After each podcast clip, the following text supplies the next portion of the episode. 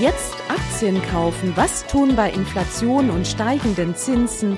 Wie tickt die Wirtschaft? Hallo und herzlich willkommen bei Focus Money Talks, dem Podcast mit Heike Bangert und Verena Sepp zu allen Themen rund um euer Geld. Hallo und herzlich willkommen bei Focus Money Talks. Ich bin Heike Bangert und spreche heute mit Harald Preisler. Harald Preisler ist der Kapitalmarktstratege und Präsident des Verwaltungsrates der Bandleon AG in Zürich. Für alle, die sich nach zehn Jahren Anleihenabstinenz darunter nichts vorstellen können, er ist sowas wie der unangefochtene Rentenguru in der Schweiz und in Deutschland. Wir sprechen über das Comeback der Anleihen und darüber, wie man jetzt klug in festverzinsliche investiert. Aber eben nicht nur darüber. Über Anleihen kann nur reden, wer auch eine starke Meinung zu Konjunktur und den Finanzmärkten hat. Aktien stehen dabei bei uns im Vordergrund.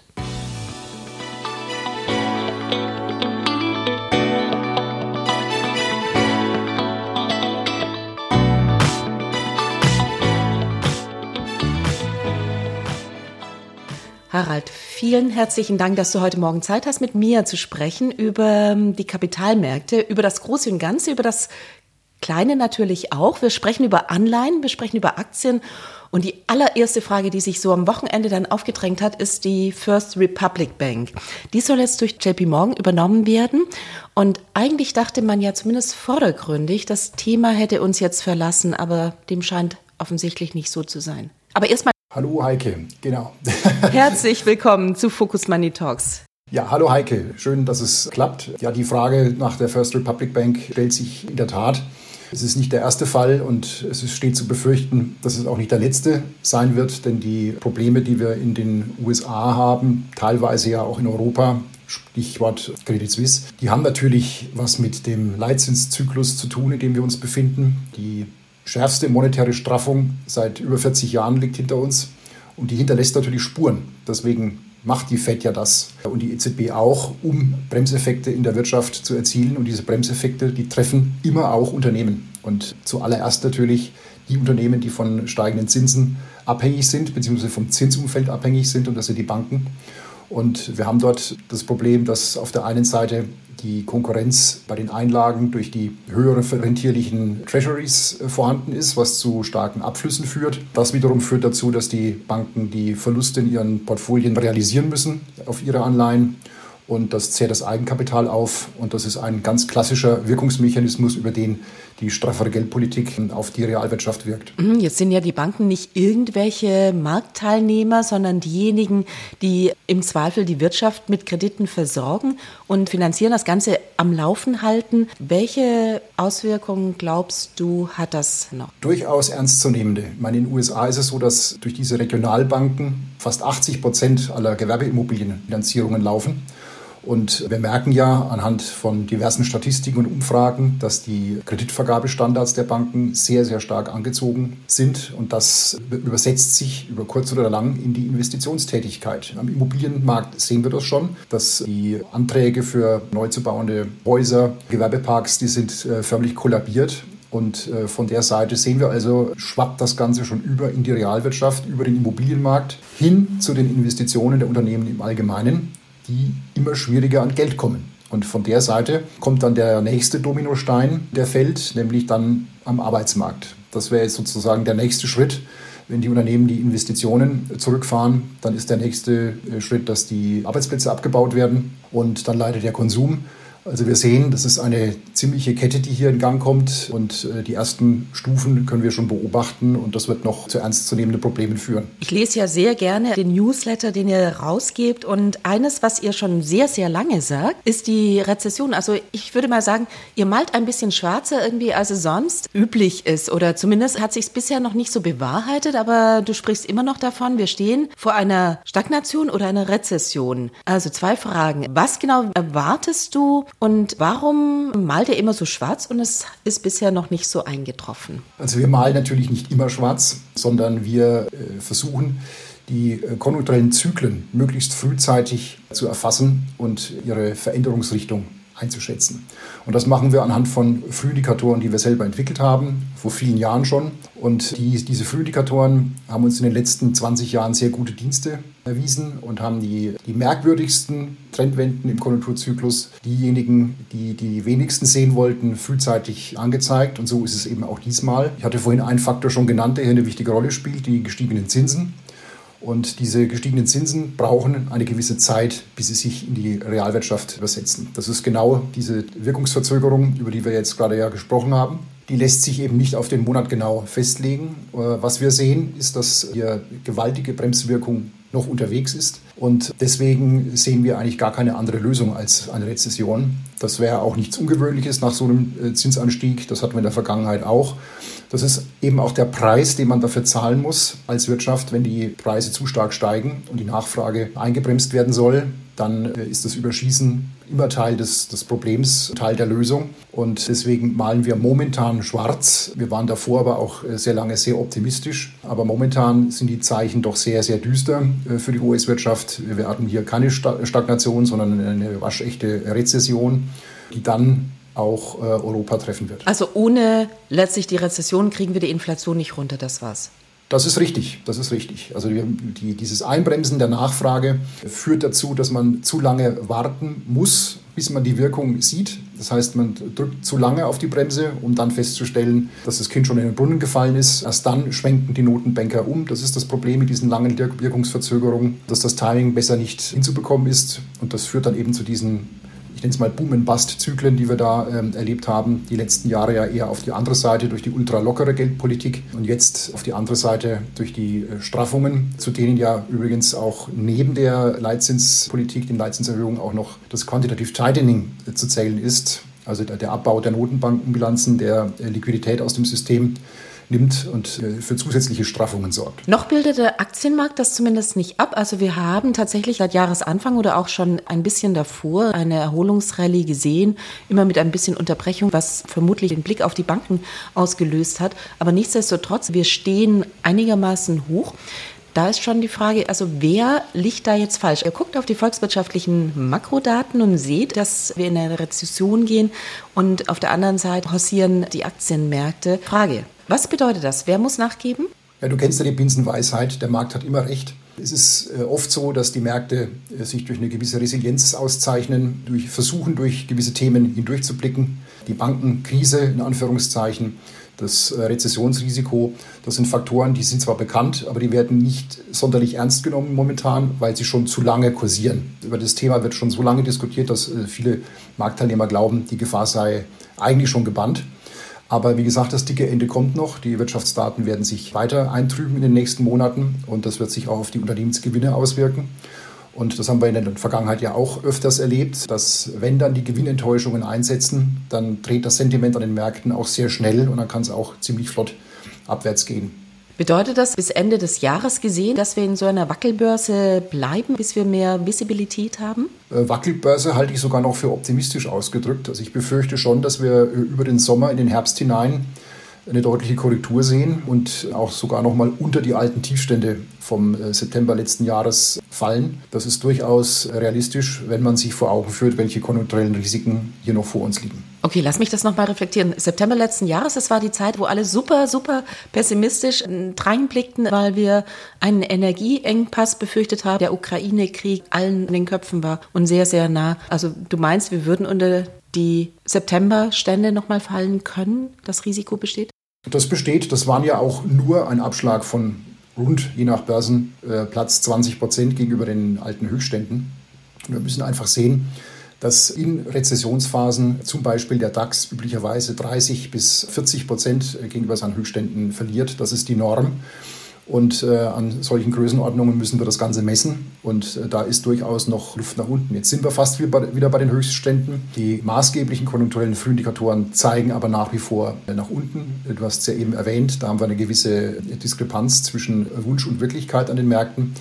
Und wenn hier wieder ein realistischer Blick auf die wirtschaftlichen Perspektiven einsetzt, dann äh, geht es hier auch wieder ziemlich stark abwärts. Wie gesagt, der Großteil der negativen Folgen aus den Zinserhöhungen der vergangenen zwölf Monate steht uns erst noch bevor. Aber wie fügt sich in das Bild die Technologiewerte, die großen Technologiewerte, die in der vergangenen Woche gute oder überraschend gute Ergebnisse gezeigt haben. Also ich spreche von Microsoft, Amazon, eben die ganz großen Internet- und Tech-Werte in den USA. Das hat doch einige Anleger dazu zumindest verführt zu denken, wir wären über das Gröbste hinweg. Ja, die Tech-Werte haben ja vorher auch überproportional stark gelitten. Das muss man dann dazu sagen. Gerade die, die von dir jetzt eben zitierten Magma-Aktien, wie sie jetzt ja heißen, also die ehemaligen Fang-Aktien mit dem neuen Akronym, haben hier positiv überrascht. Aber das ist ja auch die Ausnahme. Wir müssen einfach sehen, dass wir keine Marktbreite momentan haben. Gerade in den USA, gerade im Tech-Bereich haben wir die nicht. Der äh, relativ großer Teil der Aktien dümpelt dahin und einige wenige ziehen den Index oder die Indizes nach oben.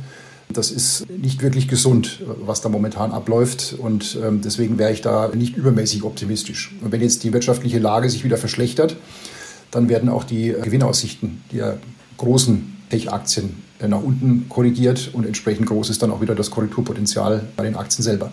Lass uns über die Gewinne sprechen. Du hast es schon dreimal erwähnt. In dem letzten Jahr hatte man zumindest das Gefühl, dass viele Unternehmen ihre Preissetzungsmacht genutzt haben und die Preise sind angezogen und zwar deutlich. Wird das denn dieses Jahr auch der Fall sein oder ist man schon übers Ziel rausgeschossen? Können die Konsumenten damit umgehen?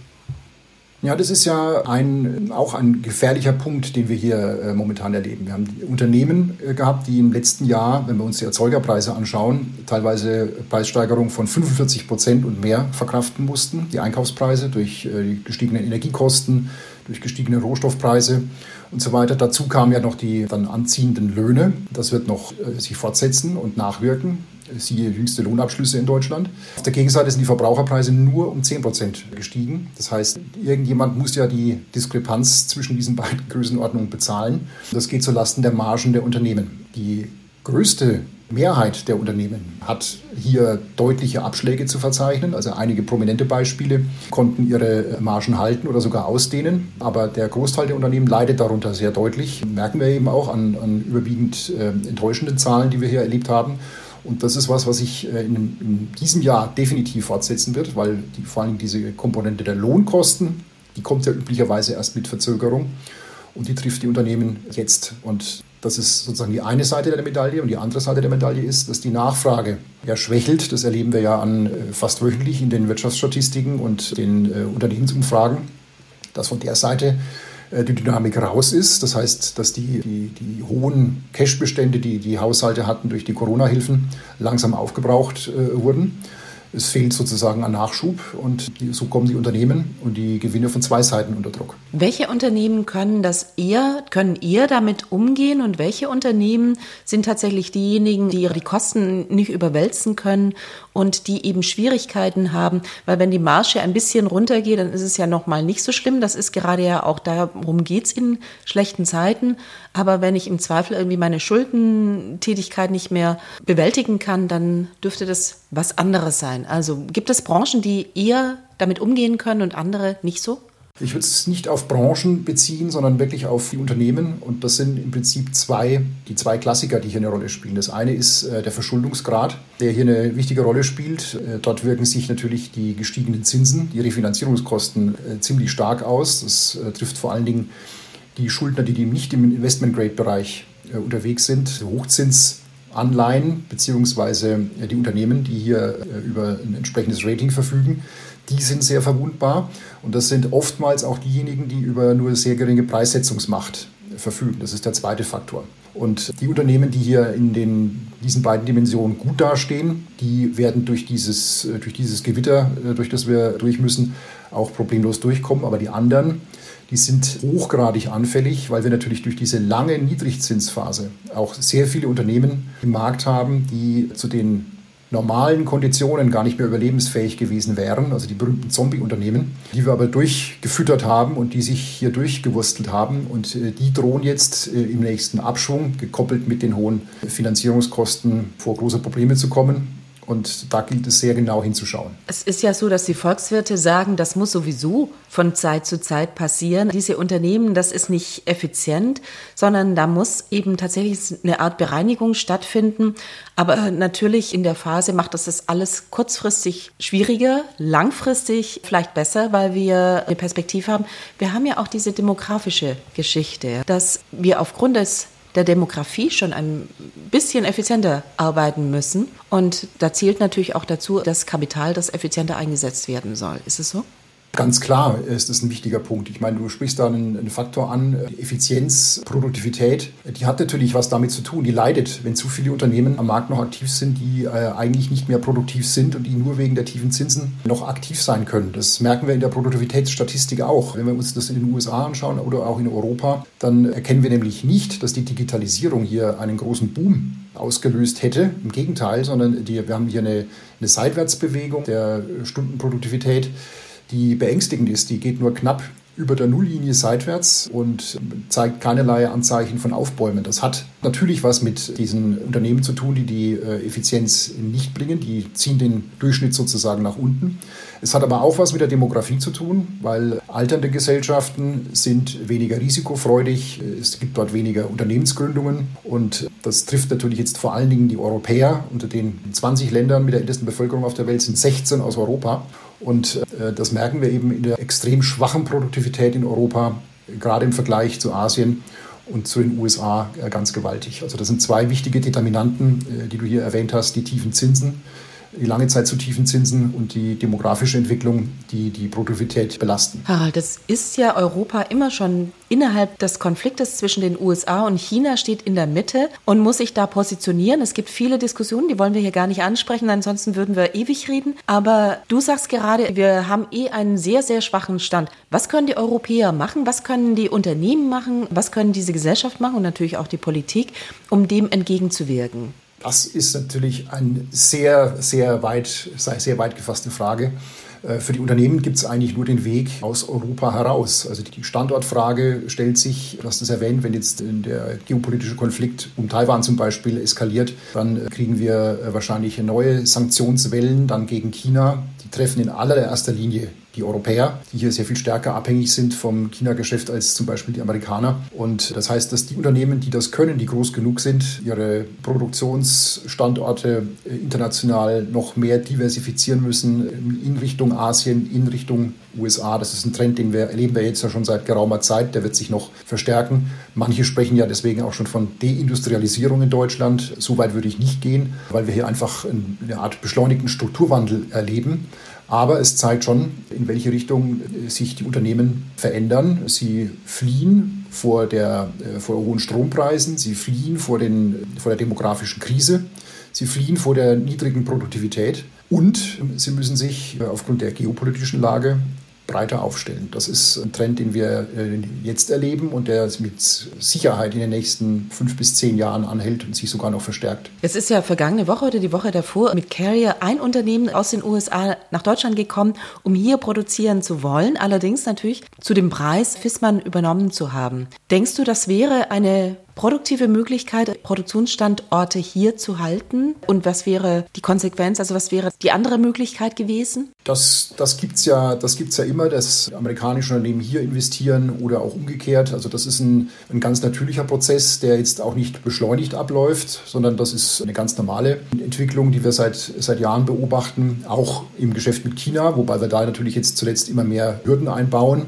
um hier den Abfluss von Wissen und äh, Technologie äh, zu verhindern. Aber das ist ein ganz natürlicher Prozess. Auf der anderen Seite, das hattest du erwähnt, es sind so Unternehmen wie BASF, die ihre Produktion nach USA auslagern oder Teile der Produktion, um Energiekosten zu sparen, die hierzulande teuer sind und aber auch auf absehbare Zeit vermutlich auch teuer bleiben, oder? Definitiv. Deutschland ist hier Spitzenreiter bei den Energiekosten immer schon gewesen. Das heißt, das ist auch für BASF jetzt keine neue Erfahrung. Wir haben jetzt äh, nur auch die Log-Angebote aus den USA durch diesen Inflation Reduction Act, der es äh, attraktiv macht, äh, Produktion zu verlagern. Aber äh, wir müssen eben auch sehen, die Ausgangslage in Deutschland ist so, dass wir uns diesem Trend der Industrieverlagerung aus Deutschland heraus ins Ausland jahrelang sehr erfolgreich entzogen haben. Also in kaum einem Industrieland ist, die, ist der Anteil der industriellen Wertschöpfung am Bruttoinlandsprodukt so hoch wie in Deutschland. In USA, Frankreich, Großbritannien ist dieser Anteil in den letzten 20, 30 Jahren erheblich gesunken. Bei uns ist er konstant geblieben. Das heißt, wir haben uns diesen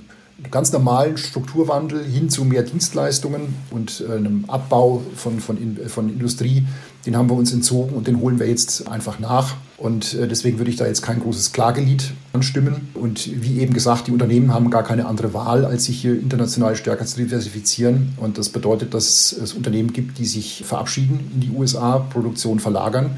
Aber du hast ja eben erwähnt, Fiesmann ist ein schönes Beispiel dafür, dass der Weg auch in die andere Richtung führen kann wenn spezielles technologisches Wissen in Deutschland verfügbar ist, wie im Falle des Heizungsbaus, dann äh, geht der Weg auch in die andere Richtung. Harald, Investitionen hattest du angesprochen. Das würde aber bedeuten, dass natürlich Unternehmen investieren müssen, Beispielsweise in neue Start-ups, Dienstleistungen. Gerade habe ich aber gelernt, wir sind eine alternde Bevölkerung und es findet gar nicht so sehr viel statt. Also da scheinen wir ja schon in einem Dilemma zu stecken. Ja, ein sehr großes Dilemma, denn das ist ein Trend, der sich auch in den letzten 10, 15 Jahren verfestigt hat, dass die Unternehmen immer weniger investieren investieren in, in Sachkapital, ja, also in neue Produktionsprozesse, neue Produktionsverfahren, in Innovation, in Technologie. Es wird zwar investiert, aber die Zuwächse bei den Investitionen, die sind im Trend deutlich rückläufig. Und das ist deswegen besorgniserregend, weil es die wichtigste Quelle ist für Produktivität. Das heißt, üblicherweise vergehen rund vier Jahre, bis Sachkapitalinvestitionen sich messbar in der Produktivität niederschlagen.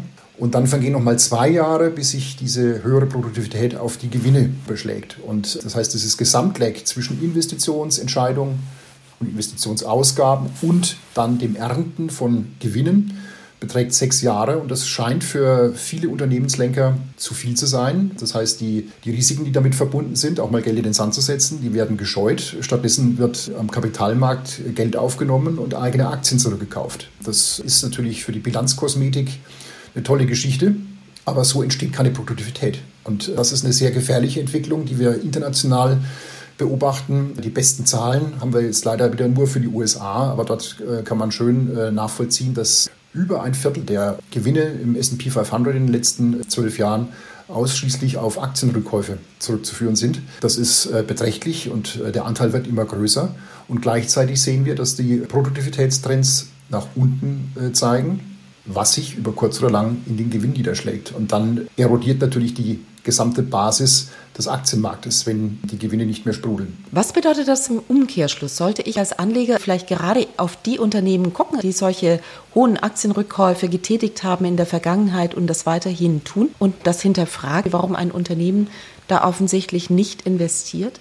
Das ist ein absolutes Muss und ist auch ein Grund dafür, weswegen ich stark dafür plädiere, künftig sich wieder stärker mit äh, Themen wie Stockpicking, der Einzeltitelanalyse am Aktienmarkt zu befassen. Das hat in den letzten 10, 12 Jahren keine Rolle gespielt, weil die Notenbanken die Märkte dermaßen mit Liquidität überflutet haben, dass es egal war, in welches Unternehmen man investiert hat. Ähm, da konnte man auch den breiten Markt kaufen. Also der Trend zum passiven Investment äh, via ETF beispielsweise, der, der äh, kommt ja genau daher. Aber ich befürchte sehr stark, dass das in den nächsten zehn Jahren anders laufen wird, dass wir sehr viel genauer schauen müssen, ähm, wie sich die Unternehmen mit Blick nach vorne aufstellen, wie sieht die Produktpipeline aus, wie ist die Kostenstruktur, wie ist die Verschuldung, welche Preissetzungsmacht äh, haben wir hier im konkreten Fall, äh, wie verändert die sich über die Zeit hinweg. Das sind äh, Themen, die in Zukunft wichtiger werden, weil man ansonsten Gefahr läuft, dass der Gesamtertrag des Aktienportfolios doch eher deutlich tiefer ausfällt, als wir das in der Vergangenheit erlebt haben. Wir kommen ja jetzt von fast zweistelligen äh, jährlichen Zuwachsraten, wenn wir das mal seit der Finanzkrise äh, uns anschauen.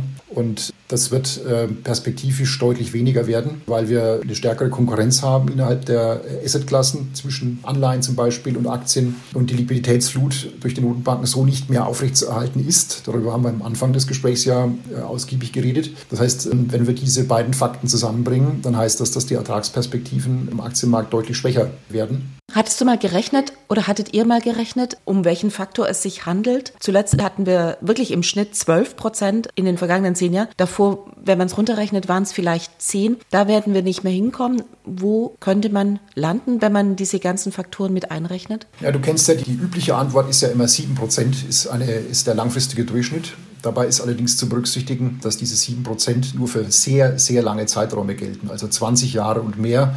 Das übersteigt wahrscheinlich den Anlagehorizont der meisten, äh, auch jetzt hier Zuhörer und auch professionellen Anleger. Wenn man sich mal 10 Jahreszeiträume anschaut, beim MSCI World zum Beispiel, und äh, sich hier mal den durchschnittlichen Ertrag über 10 Jahresfenster äh, ausrechnet, dann äh, landet man zwischen minus 2 und plus 40 Prozent. Das ist also eine enorme Range die wir hier historisch gesehen haben. Und äh, erst wenn wir 20 Jahre und mehr nehmen, dann konvergiert das langsam in Richtung dieser berühmten äh, 7% Also zwischen minus 2 und plus 40 Prozent über 10 Jahreszeiträume.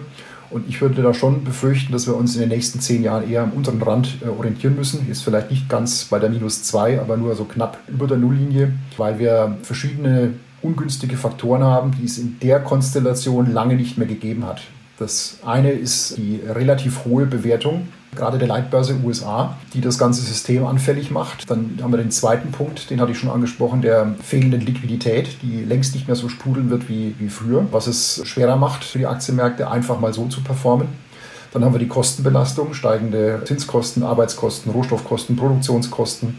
Das drückt äh, auf die Margen. Und dann haben wir noch den demografischen Faktor, über den wir auch schon gesprochen haben, der dazu führt, dass es äh, tendenziell weniger Sparkapital gibt, was in die Märkte gepumpt wird. Und das alles zusammengenommen führt dazu, dass ich davon ausgehen muss, dass die Bewertungen gerade in den USA sich äh, normalisieren. Also ich rede nicht von einem Desaster, ich bin dann an der Stelle kein Schwarzmaler, sondern einfach eine Normalisierung und das bedeutet, dass ein Großteil der Gewinne, die die US-Unternehmen in den nächsten 10 bis 15 Jahren erwirtschaften werden, in den aktuellen Kursen schon enthalten ist. Und deswegen sind wir äh, gerade mit Blick für den US-Markt sehr skeptisch auf längere Sicht. Können uns hier Returns in der Größenordnung von ungefähr 3% vorstellen, aber eben nicht mehr. Und das wäre real eine glatte Null. In Europa sieht es dann ein bisschen besser aus oder auch in den Schwellenländermärkten, weil dort der äh, Anpassungsbedarf durch die Überbewertung äh, nicht so groß ist. Aber auch dort werden wir nicht an diese historischen äh, Durchschnittswerte heranreichen. Wir sprechen ja von den Gesamtmärkten. Es versuchen Anleger natürlich, und du hattest gesagt, man muss eben auf die Einzelunternehmen mehr denn je gucken, die Indizes sich ins Portfolio zu legen. Das wird im Zweifel dann nicht helfen. Und wenn ich Glück habe, komme ich mit Null raus. Das ist nicht das, was Investoren erwarten. Zumindest ist nicht ihr Ziel. Nochmal, wenn welche Unternehmen wären dann diejenigen, in die ich investieren sollte. Es gibt ja die großen Compounder, solche, die in schwierigen wie guten Lagen sich durchsetzen. Aber es gibt natürlich auch immer solche, die eine Sonderkonjunktur haben und sicherlich auch solche, die in irgendeinem Art von zyklischen Umfeld vielleicht besonders gut sind. Was ist es für jetzt? Also wenn ich richtig verstanden habe, ich will noch einmal ganz kurz sagen, du sagst ja eigentlich sell in May and go away und dann bitte wieder im September einsteigen. Das hatte ich jetzt ganz zu Beginn rausgelesen, aber wenn man mal davon absieht, wie sollte man sich trotzdem aufstellen? Na gut, wir haben einige, wenn du sagst Sonderkonjunktur, einige Unternehmen oder auch Bereiche, die tatsächlich von einer gewissen Sonderkonjunktur getragen werden. Wir haben den Bereich der Luxusgüterhersteller erlebt, Louis Vuitton zum Beispiel, Hermes, die sehr stark von diesem Reopening in China profitiert haben, mit enormen Nachholeffekten, dort äh, massive Steigerungen erlebt. Das wird auch noch ein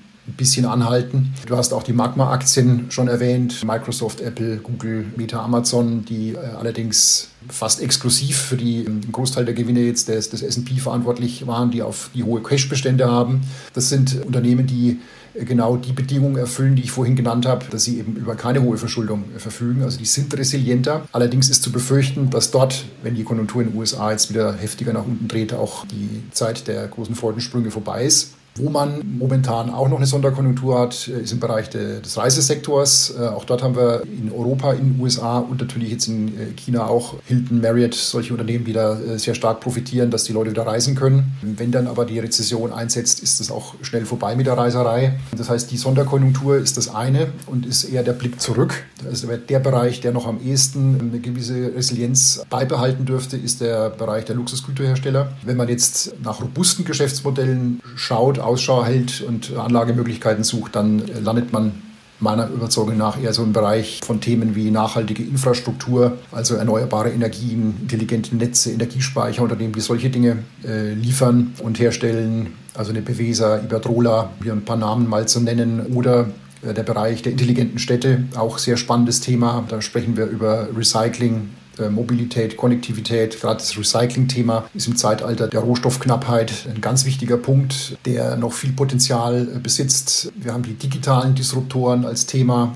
Das sind die digitalen Plattformen. Dazu gehören ja die Magma-Aktien. Allerdings wie gesagt, da wäre ich jetzt eher vorübergehend zumindest skeptisch. Wir haben den Bereich künstliche Intelligenz, äh, Big Data und ganz besonders interessant finde ich den Bereich Cybersecurity. Wenn man sich anschaut, wie hier die, die Attacken, in welchem Ausmaß die zugenommen haben, dann ist das ein Punkt, in den viele Unternehmen äh, noch sehr viel Geld investieren müssen, ob sie wollen oder nicht. Und natürlich der demografische Wandel. Das ist auch so ein, so ein Megathema, das noch sehr viel Potenzial hat. Äh, der ganze Bereich Healthcare, das veränderte Konsumverhalten in einer alternden Gesellschaft, Ernährung. Da gibt es ja auch viele Startups, die sich hier hervortun, Ersatz von Fleischprodukten und so weiter. Das sind alles Themen, die Potenzial verfügen und äh, die sich ein Stück weit vom Konjunkturzyklus äh, und von den ungünstigen Aussichten, die wir jetzt hier in den nächsten sechs bis zwölf Monaten haben, abkoppeln können, aber natürlich nicht komplett. Das wäre wahrscheinlich ein bisschen arg viel verlangt, aber dort ist man mit Sicherheit auch mit Blick nach vorne sehr gut aufgehoben.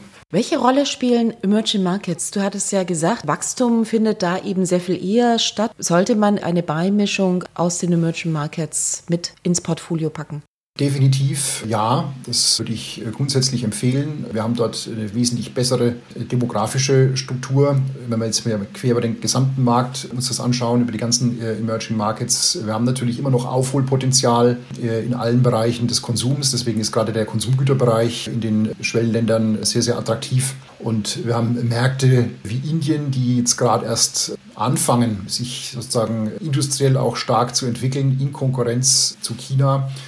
Äh, Indien hat jetzt äh, gerade dieser Tage, muss man sagen, China als bevölkerungsreichstes Land der Welt äh, überholt. Und wenn man sich dann überlegt, dass 40 Prozent der Weltbevölkerung allein in China und Indien ansässig sind, dann zeigt das schon, was das für, für ein gewaltiges Marktpotenzial ist. Also Emerging Markets gehören definitiv dazu und dort vor allen Dingen der Konsumgüterbereich. Das, worauf Bandleon noch mehr guckt als Aktien, sind Anleihen. Also ihr seid wirklich mit das größte Anleihenhaus und habt immer eine sehr fundierte Meinung zu Anleihen. Deswegen lass uns noch bitte über Anleihen sprechen.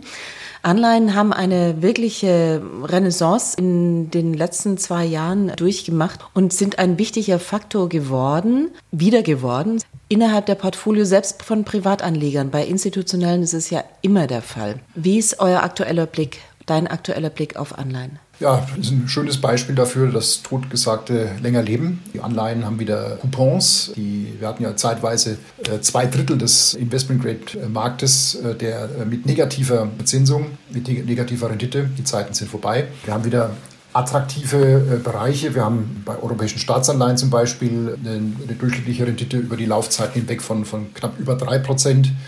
Wir haben bei Unternehmensanleihen im Investment-Grade-Bereich äh, über 4 Prozent. Wir haben bei den äh, Hybrid-Anleihen, den Nachrang-Genussanleihen, die äh, von Emittenten sind mit Investment-Grade-Rating über 6 Prozent, teilweise 7 Prozent äh, Rendite. Da hat man einfach eine andere Position in der Kapitalstruktur, aber es gibt wieder sehr, sehr attraktive Bereiche im Anleihenmarkt, wo man auch mit Blick nach vorne eine Rendite bekommt, die dann sogar real leicht positiv ist. Man darf dabei nur den Fehler nicht machen, dass man die laufende Verzinsung der nächsten fünf bis zehn Jahre, die ich jetzt eben hier zitiert habe, vergleicht mit der Inflationsrate der letzten zwölf Monate. Da würde man Äpfel mit Birnen vergleichen. Man muss also die drei Prozent Inflation, mit der wir rechnen, als Maßstab nehmen. Dann ist man bei europäischen Staatsanleihen im Durchschnitt bei einer glatten Null, leicht drüber und bei den Unternehmensanleihen auch schon wieder mit einem Plus von einem bis drei Prozent, wie gesagt, je nachdem, wo man auf der Kapitalstruktur investiert, äh, ganz, wieder ganz gut dabei. Und das sind ja auch Niveaus, wenn ich sage 4%, 5, 6%, die dann auf Augenhöhe oder sogar leicht über dem sind, was wir auf längere Sicht äh, von den Aktienmärkten erwarten. Wie groß könnte ein solcher Anteil in einem Portfolio sein, Anleihenanteil? Also wenn man davon ausgeht, dass gerade Privatanleger in den letzten sagen wir mal, zehn Jahren Anleihen aus ihrem Portfolio eliminiert haben? Das ist natürlich immer abhängig von der individuellen äh, Risikostruktur. Aber historisch gesehen ist ein Anteil der Anleihen in einem, in einem Portfolio von 50, äh, 60 Prozent für einen konservativen Anleger durchaus wünschenswert und empfehlenswert. Man muss nur dabei aufpassen, dass man jetzt eben nicht den Anleihenmarkt nach der Rendite sozusagen leer kauft, also von oben nach unten, äh, weil man wissen muss, dass man natürlich mit Unternehmensanleihen auch ein gewisses Konjunkturrisiko sich ins Portfolio wieder mit hineinholt. Und äh, deswegen ist auch die Staatsanleihe nicht zu vernachlässigen, weil gerade Staatsanleihen dann, wenn es rumpelt an den Märkten, wenn Rezessionen kommen, wenn die Leitzinsen gesenkt werden, weil sich das wirtschaftliche Umfeld stark verschlechtert, in so einem Umfeld performen dann gerade die äh, risikoarmen Staatsanleihen am allerbesten. Und wenn wir das jetzt mal durchspielen fürs, für die nächsten zwölf Monate. Wir gehen ja davon aus, dass die FED beispielsweise die Leitzinsen dann nach der nächsten Erhöhung auch bald wieder senken wird, um 150, vielleicht sogar bis 200 Basispunkte. Wenn sie das tut, dann bedeutet das, dass langlaufende US-Staatsanleihen in diesem Umfeld 10 bis 15 Prozent Performance äh, innerhalb von einem Jahr abwerfen, also Coupon plus Kursgewinn das ist durchaus attraktiv. In, Europa ist es dann nicht ganz so stark, weil wir die Leitzinsen ja nicht so stark erhöht haben, können wir sie hinterher auch nicht so stark senken. Aber auch dort sind dann 8 bis 10 Prozent Return durchaus möglich. Also die Staatsanleihen äh, mit ihren niedrigeren Renditen wirken im Vergleich zu den Unternehmensanleihen wie ein hässliches Endlein. Aber die sollten im Anleihenportfolio den größten Block darstellen. Das ist ein Punkt, den viele Privatanleger ignorieren, weil sie äh, sich für die höhere Rendite der Unternehmensanleihen interessieren. Aber auch der Effekt der Portfoliostabilisierung ist hier zu berücksichtigen und dann sollten die Staatsanleihen eine große Rolle spielen. Bei Unternehmensanleihen, du hattest das Konjunkturrisiko schon angesprochen, also die Ausfallraten. Also wenn ich jetzt tatsächlich ein Non-Investment Grade, sehr hoch rentierliches Papier mir ins Portfolio hole, dann habe ich natürlich schon auch ein Risiko dabei ein ganz erhebliches Risiko. Das ist äh, gerade im, im High-Yield-Bereich, sieht es ja äh, stattlich aus, 7, 8, 9 Prozent äh, Rendite. Das klingt erstmal gut. Allerdings haben sich viele Unternehmen in dem Bereich sehr hoch verschuldet. Daher kommt ja auch diese hohe Risikoprämie. Die, die kommt ja nicht von ungefähr. Und es ist einfach eine Frage der Zeit. Wenn die Refinanzierung dann anstehen, diese Anleihen, dann ist für die Unternehmen teilweise eine Verdopplung oder eine Verdreifachung der Zinslast geben. Und äh, das wird zu einem steilen Anstieg der Ausfallraten führen, gerade im Hochzinsanleihenbereich und gerade im schlechtesten Rating-Bucket, wie man das nennt, sind die größten Ausfälle zu befürchten. Also noch ist, ist die Lage stabil. Aber von der Seite droht Ungemach und wir haben ja in der Vergangenheit immer wieder erlebt, der Anleihenmarkt ist ja äh, im Unternehmensbereich längst nicht mehr so liquide wie vor 10, 15 Jahren, weil sich die Banken hier zurückgezogen haben als Market Maker. Und wenn dann die großen Verkäufe kommen, dann friert der Markt sehr schnell ein. Und äh, wenn man dann feststellt, dass man einen Schuldner hat, die man eigentlich gar nicht mehr haben möchte, dann ist es zu spät. Dann kommt man nicht raus oder muss unglaubliche Abschläge in Kauf nehmen. Deswegen wäre ich an der Stelle vor dem Hintergrund unseres Konjunkturausblicks eher vorsichtig, würde mich im Investment-Grade-Bereich äh, definitiv umschauen und dort bei nicht allzu langen Laufzeiten, dort ist man am sichersten aufgehoben und wie gesagt, die Rendite ist mit 4% auch durchaus attraktiv.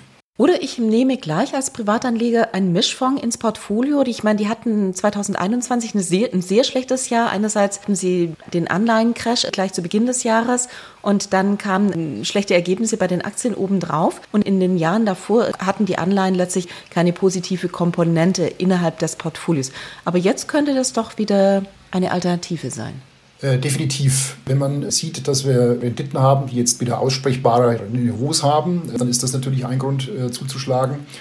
Und ein anderer Grund ist, dass die Coupons jetzt äh, wieder anfangen, einen Schutz zu erzeugen, falls die Zinsen doch weiter steigen. Also das befürchte ich ja in diesem Jahr nicht, aber vielleicht im nächsten, übernächsten Jahr kann ja die nächste Welle nach oben einsetzen. Dann wird sich aber das desaströse Rentenjahr 2022 nicht wiederholen, weil wir jetzt eben den, diesen beschwerlichsten Teil des Weges in dieser Normalisierung am Anleihenmarkt, den haben wir schon hinter uns. Das ist das, was wir letztes Jahr, teilweise vorletztes Jahr erlebt haben. Da hatten wir nämlich keinen Coupon, Nuller-Coupon und hatten eine maximale Zinssensitivität der Anleihen. Das hat sich jetzt durch diese Entwicklung im letzten Jahr ein großes Stück schon geheilt. Das heißt, selbst wenn die Zinsen weiter steigen würden, äh, sind die Aussichten sehr gut, dass die Anleihen einen positiven Gesamtertrag abwerfen. Und deswegen äh, sollten Anleger auch jetzt schon hier zugreifen. Also die Risiken mit Blick nach vorne sind äh, sehr überschaubar. Das ist für die Mischfonds natürlich jetzt äh, attraktiv, hier auch wieder Positionen aufzubauen. Noch dazu, wenn ich mir anschaue, welche Ertragsperspektiven die Aktien bieten. Dann werden wir in den hochaktiven Mischfonds sicherlich äh, erleben, dass die extrem starke Fokussierung auf Aktien abgelöst wird von wieder einem stärkeren Gewicht, vielleicht sogar einem Übergewicht im Anleihenbereich. Mhm. Du hattest ja vorher gesagt, in Bezug auf die Aktien lieber aktiv gemanagte Portfolios nehmen oder als Stockpicker auf einzelne Aktien genau hinsehen, als ETFs kaufen, also passive Investments. Gilt das auch für Anleihen? Das gilt für Anleihen vollkommen analog. Dort haben wir ja im Prinzip zwei Dinge, die wir tun müssen. Wir müssen auf der einen Seite das Zinsänderungsrisiko aktiv steuern. Das heißt, wenn sich abzeichnet, dass die Zinsen steigen, dann muss die Duration des Anleihenportfolios, wie der Fachbegriff heißt, reduziert werden. Idealfall deutlich. Dann äh, hat man nicht die, die hohen Kurshebel der Langläufer im Portfolio, die dann äh, ja überproportional leiden. Das lindert den Schmerz doch ganz erheblich. Also das ist die eine Komponente, die man nur aktiv machen kann. Und die andere Komponente ist die aktive Selektion äh, der Schuldenrisiken. Dann, wenn äh, eine konjunkturelle Schwächephase, eine Rezession droht, dann kann es hier zu verstärkten Ausfällen kommen. Darüber haben wir gerade gesprochen. Dann gehen die Risikoprämien nach oben und das äh, drückt natürlich die Anleihen-Returns stark nach unten. Hier gilt es also auch, parallel zur Konjunkturmeinung, die Risiken zu steuern und die Risikoprämien entsprechend äh, variabel zu gestalten. Und äh, das geht nur aktiv. Zwei Fragen zum Schluss. Das eine, sind Gold, Rohstoffe und Kryptowährungen, sollten die auch Teil der Portfolios sein? Also Gold und Rohstoffe, da würde ich mit einem ganz klaren Ja antworten. Äh, Gold ist ein guter Hedge gegen Risiken aller Art. Das hat sich in der Vergangenheit immer wieder gezeigt. Es mag kein perfekter Inflationshedge sein, aber gerade wenn wir geopolitische Spannungen haben wie derzeit, dann ist Gold ein guter Krisenschutz. Das gilt auch für die Rohstoffe, die meines Erachtens sehr stark positiv auf längere Sicht unterstützt werden, weil die, vor allem der Bereich der Industriemetalle von der äh, enormen Nachfrage profitieren wird, die durch, die, ähm, durch den Ausbau der erneuerbaren Energien auf uns zukommt. Denn wir brauchen ja äh, Unmassen an Kupferkabeln, an äh, Speichermedien für den Strom äh, Kobalt und all die, die Materialien. Und ähm, davon haben wir zu wenig. Also auf die Verfügbarkeit äh, auf unserem Planeten ist zwar da, aber die Förderkapazitäten wurden in den letzten Jahren eben nicht in dem Maße ausgebaut, wie es notwendig gewesen wäre, sodass wir hier in den nächsten Jahren in ein massives Defizit hineinlaufen. Das wird sich positiv auf die Preise auswirken. Ähm, davon profitieren dann die Investoren in die Rohstoffe. Bei Kryptowährungen ist es eine Frage des Geschmacks, muss ich ganz klar sagen. Kryptowährungen verhalten sich eigentlich exakt so wie Tech-Titel. Nur bei einer Volatilität, die äh, um Dimensionen höher ist. Das haben wir ja beim Bitcoin und ähm, äh, anderen Kryptowährungen gesehen. Den Begriff Währung finde ich ohnehin nicht äh, sonderlich glücklich, aber das ist, ähm, steht auf dem anderen Blatt. Also der Kryptobereich ist ein ganz klassischer Risk-On. Bereich. Dann, wenn die äh, Konjunkturperspektiven sich äh, wieder aufhellen und die Aktienmärkte äh, in einem stabilen Aufwärtstrend sich befinden, dann sind Kryptoaktien bzw. Kryptowährungen ein gutes Investment, aber ich sehe sie nicht als Dauerbestandteil in einem Portfolio und schon gleich gar nicht als Teil eines, sagen wir mal, aktiven Risikomanagements. Viele Anleger haben ja die Zinswende mit Schrecken erwartet. Ist es bei dir umgekehrt? Bandleon, die ja Anleihen als Ihr Hauptthema haben. Habt ihr sie erwartet, sehnsüchtig erwartet, um tatsächlich auch wieder mit dem zu punkten, was eure eigentliche Expertise ist? Na, selbstverständlich. ja, ich hatte es ja vorhin gesagt, wir hatten ähm, ein Marktumfeld, das äh, ausgesprochen unattraktiv war mit ähm, weiten Teilen, mit negativen Renditen. Da war es natürlich schwer, Investoren von der Sinnhaftigkeit eines Anleiheninvestments äh, zu überzeugen. Deswegen waren wir natürlich auch sehr gespannt darauf und äh, sehr erpicht darauf, den, den Zeitpunkt äh, zu identifizieren, an dem sich das Umfeld ändert und die Zinsen steigen. Und das ist ein, ein Argument bzw. eine Entwicklung, die wir seit ein paar Jahren schon haben kommen sehen dass sich also die Makrobedingungen für, das Anleihen, äh, für den Anleihenmarkt stark äh, verändern werden und dass die Phase ultraniedriger Zinsen demnächst vorbeigehen würde. Den Tag genau wussten wir natürlich auch nicht, aber dass das äh, Umfeld sich eintrübt, dass die Inflation eine andere Rolle spielen wird, das hat sich doch schon seit ein paar Jahren abgezeichnet. Und äh, wir waren dann doch und sind natürlich erleichtert, dass jetzt die Renditen gestiegen sind, hier wieder attraktivere Niveaus da sind. Und wir merken das natürlich auch durch entsprechende Nachfrage von Investorenseite dass der Beratungsbedarf zunimmt und auch die Lust in Anleihen zu investieren sich jetzt ganz anders darstellt als vor ein paar Jahren.